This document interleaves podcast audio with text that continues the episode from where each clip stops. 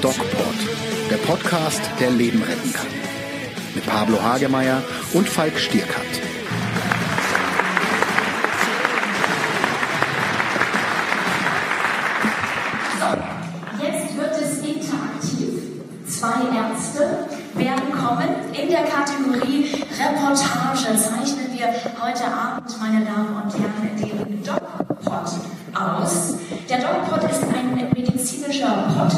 Der Nürnberger werden Sie nachher noch erleben, der Menschen und Leben retten kann. Von den Ärzten Pablo Hagemeyer und Falk Schirkert. Und Sie werden nun gleich mal zeigen, wie Sie das so machen. Jungs, seid ihr bereit? Ja. So. Hey, Pablo. Hier ist der Doc. Hier ist der DocPod mit ähm, Dr. Pablo. Und Dr. Falk. Dr. Falk. Und dem So. Ich glaube, wir, wir haben ja so ein bisschen Interferenzen. Wir zeichnen heute praktisch live von der Verleihung des Health Media Award in, wo sind wir? Köln, oder? Wir sind in Köln am Ring, am Ring. Am Ring. In Köln auf. Und ja, Thema für den dieswöchigen DocPod ist das Thema Alkohol. im Straßenverkehr, klar. Ähm, ist jetzt in Köln nicht so das Thema. Ich habe ja mal so ein Kölsch getrunken. Das ist ja Da ist nicht wie- so viel drin. Das ist, glaube ich, ein Zehntel Maß oder In so. Bayern ne? ist das In- In zehnfache, Bayern ja. ist das. Ähm, ich frage einfach mal in die Runde. Vielleicht Sie.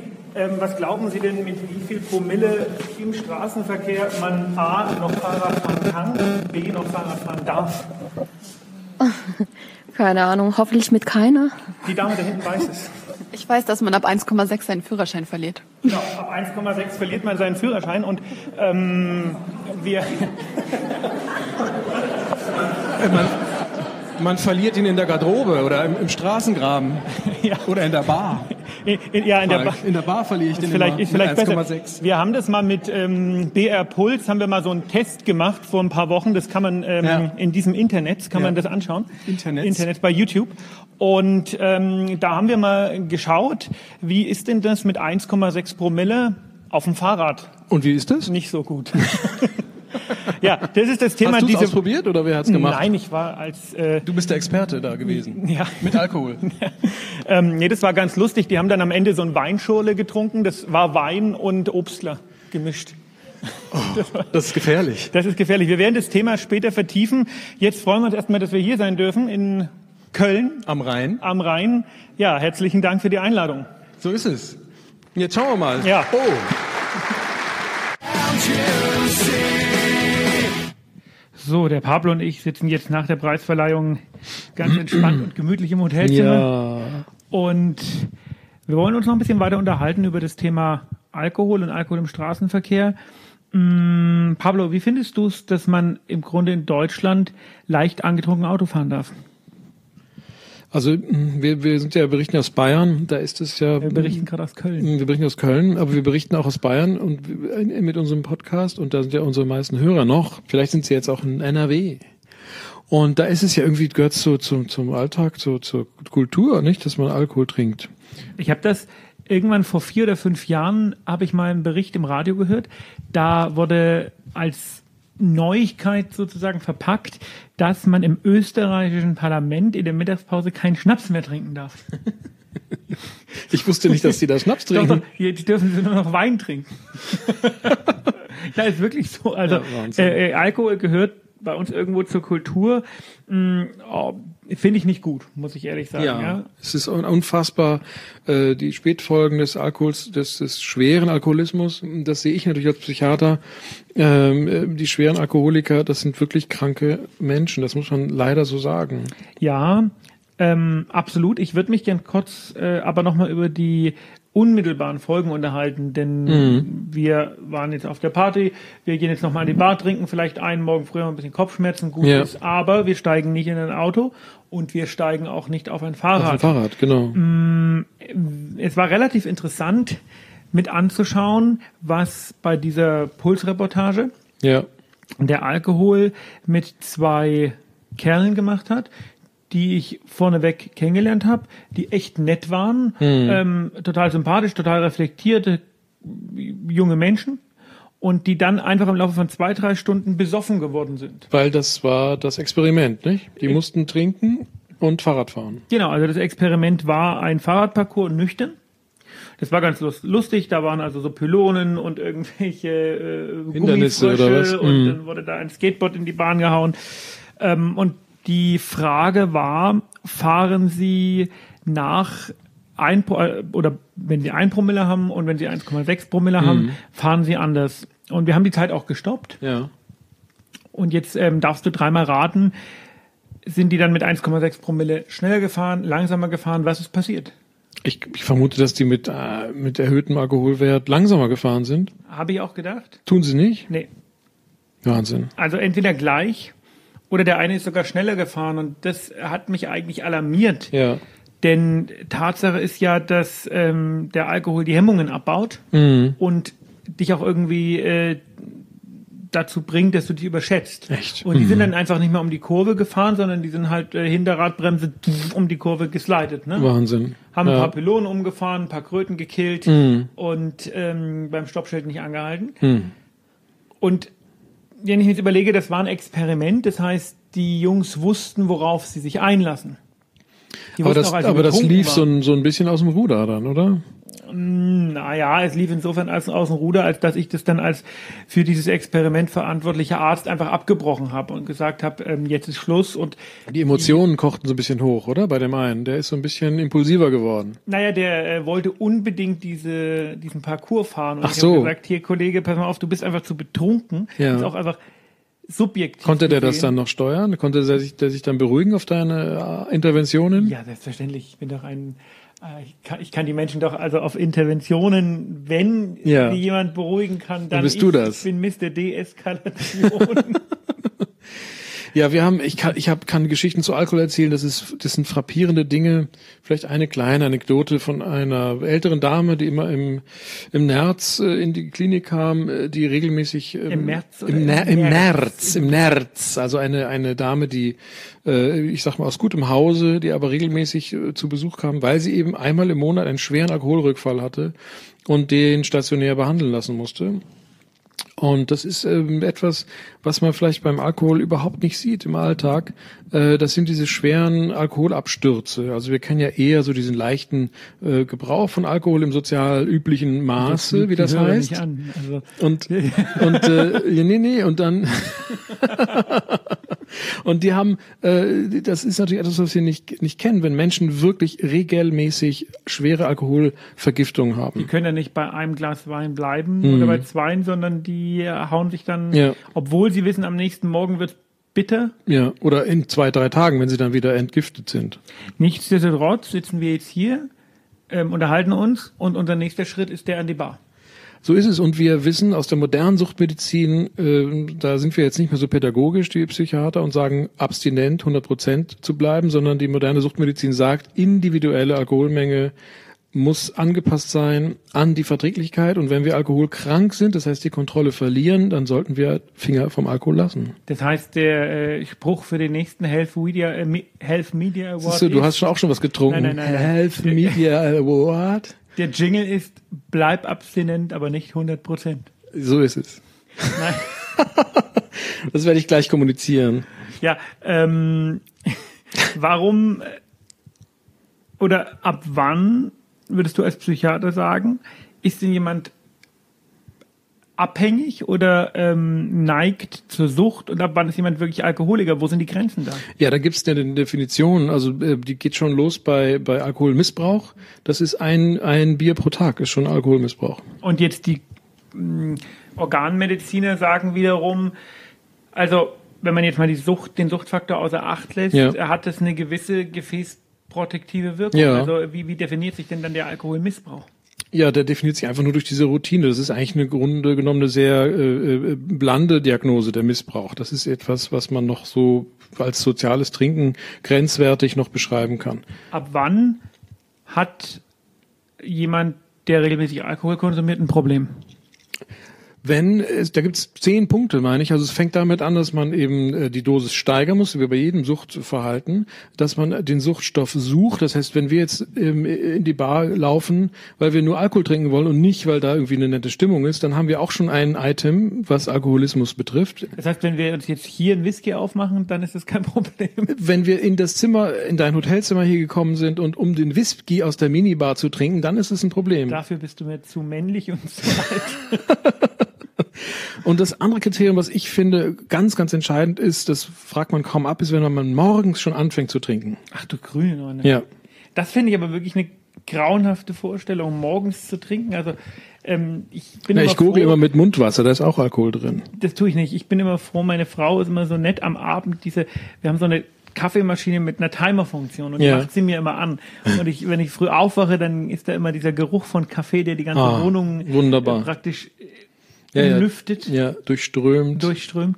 Ähm, ich glaube, der Gedanke an Alkohol am Morgen würde mich mutmaßlich zum Brechen bringen. Ja. Und diese ganzen Warnsignale erkennt der Alkoholiker nicht. Also obwohl das soziale Umfeld sagt, Mensch, trink doch nicht so früh, viel und in der Früh, äh, erkennt der Alkoholiker das nicht. Ich sage dir ein Beispiel aus dem heutigen Tag. Ich bin also, hatte äh, ja früh in der Praxis gearbeitet und bin dann hier nach Köln geflogen für die Preisverleihung. Und ich musste, nicht sehr gut für unsere Umwelt, nach Köln fliegen über München. Ist Wow. im Endeffekt fast, Nicht schlecht. fast der direkteste Weg.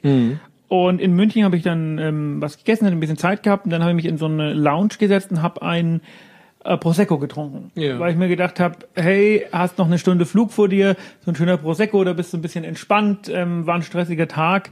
Und dann habe ich mir so gedacht, Mensch, eigentlich ähm, ist es auch nicht gut. Aber Ja, ist so eine Routine, ne? Das ist Freund- mehr eine Nee, Routine keine vielleicht. Routine. Den, Beim Fliegen Prosecco trinken. Nein, nein, nein. Beim So wie Fliegen Tomatensaft beim. Fliegen, ja. Ich trinke normalerweise beim Fliegen ungern, aber ähm, ich hatte auch gerade erfahren, dass ein guter Freund von mir sehr schwer erkrankt ist. Okay. Dann habe ich mir gedacht, Mensch, du lebst nur einmal, jetzt trinkst halt ein Ja, Prosecco, das ne? ist ja Und, okay. äh, dann hatte ich dann, aber als ich ihn getrunken habe, habe ich mir so drüber nach oder habe ich mir Gedanken gemacht, habe mir gedacht, Mensch, ähm, ist das jetzt wirklich gut? Also wenn wir Alkohol trinken, den, den, den das Trinkverhalten verknüpfen mit, mit Dingen, negativen Gedanken oder Trost oder so, so äh, äh, Ersatzbefriedigung quasi, dann ist es schlecht. Also wir sollten den Alkohol konsumieren als ein Genussmittel und nicht als ein therapeutisches Mittel. Wo sind die Grenzen? In der Menge natürlich. Also wir vertragen Alkohol relativ schnell. Also wir gewöhnen uns dran.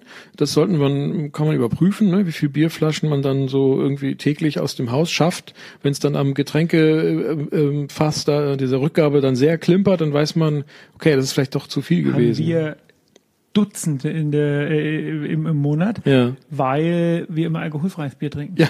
Mittlerweile fällt man nicht mehr auf, ne, wenn Nein, man also alkoholfreies Bier ne? zurückträgt. Äh, Da, also als meine Frau schwanger wurde, durfte ich ja keinen Alkohol mehr trinken. Ja.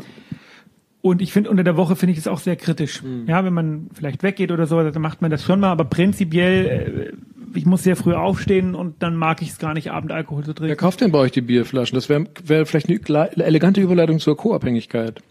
Wir reden von alkoholfreiem Bier. Ja, wer kauft denn bei euch die alkoholfreien Biere? Gemischt. gemischt. Und bei Alkoholkranken ist es oft so, dass das Umfeld die Alkoholflaschen kauft. Echt? Ja, geht zum Einkauf, weil es dem Betroffenen selbst zu mühsam ist, der ist ja noch besoffen im Bett. Und dann läuft halt die Frau los und holt, oder die Kinder, oft holen die Kinder den Alkohol.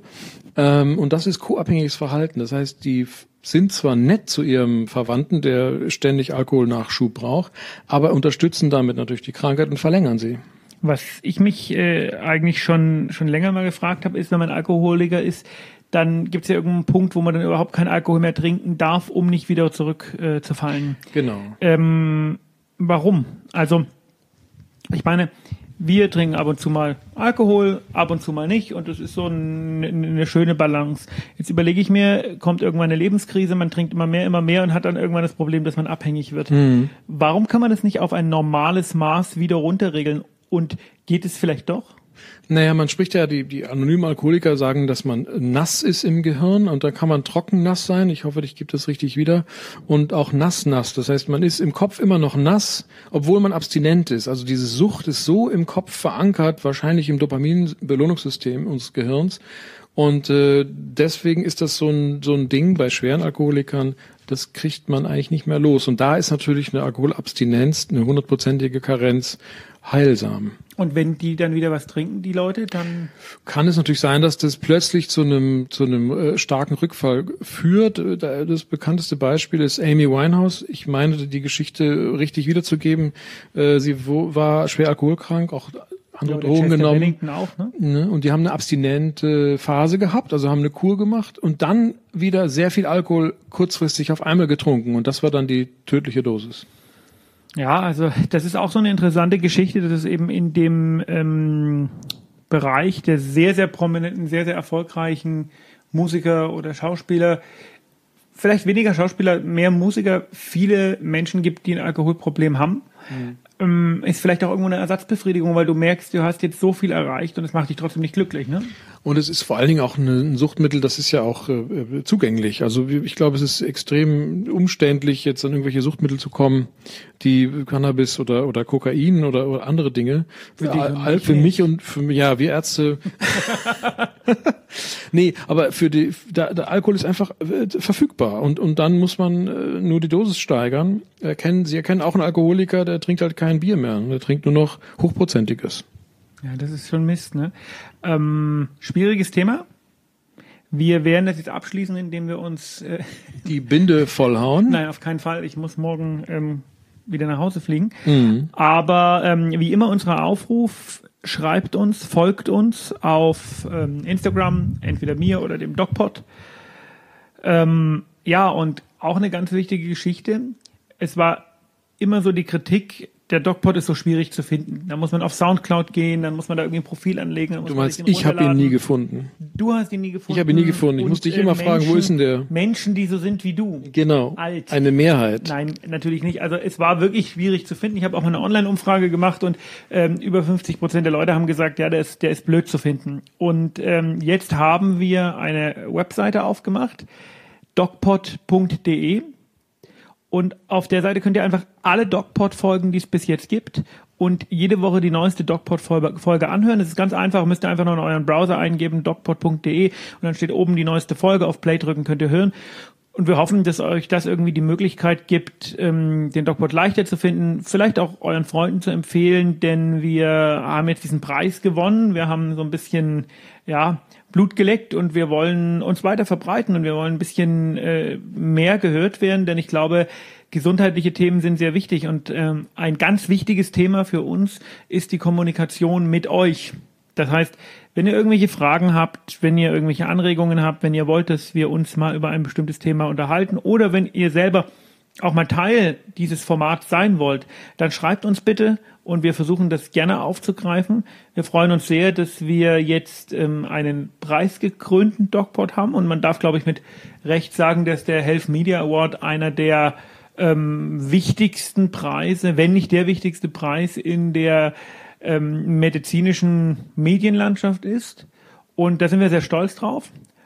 Und wir wollen das weiter ausbauen. Wir wollen ein größeres Zielpublikum erreichen. Wir wollen mehr mit euch interagieren. Und wir freuen uns schon auf nächste Woche.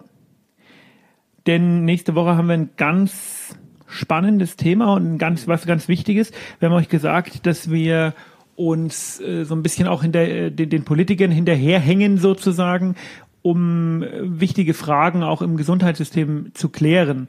Und eine wichtige Frage ist, wie komme ich ins Medizinstudium und warum ist denn dieser NC, also dieser Numerus Clausus, so unheimlich wichtig?